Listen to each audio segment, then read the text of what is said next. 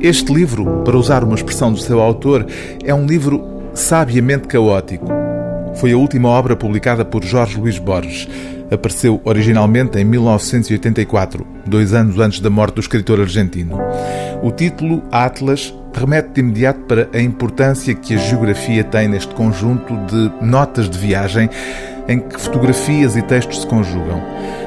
Não há um só homem, escreve Jorge Luís Borges no texto de abertura, que não seja um descobridor.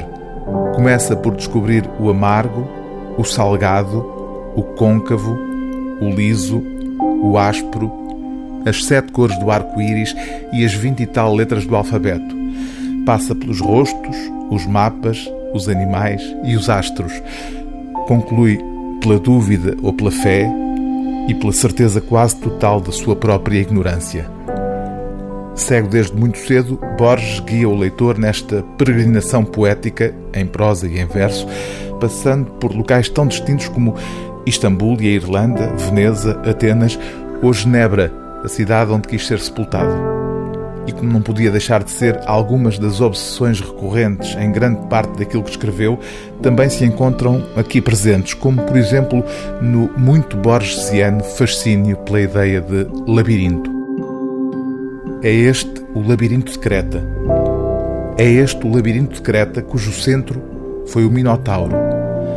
É este o labirinto de Creta cujo centro foi o Minotauro que Dante imaginou como um touro com cabeça de homem e em cuja rede de pedra se perderam tantas gerações.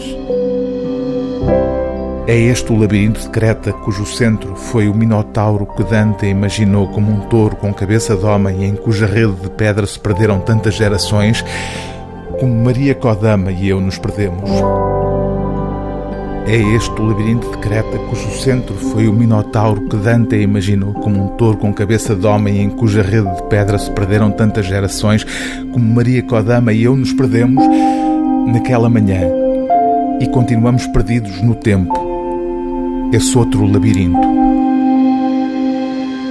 O livro do dia TSF é Atlas, de Jorge Luís Borges, com a colaboração de Maria Kodama, tradução de Fernando Pinto do Amaral, edição Quetzal.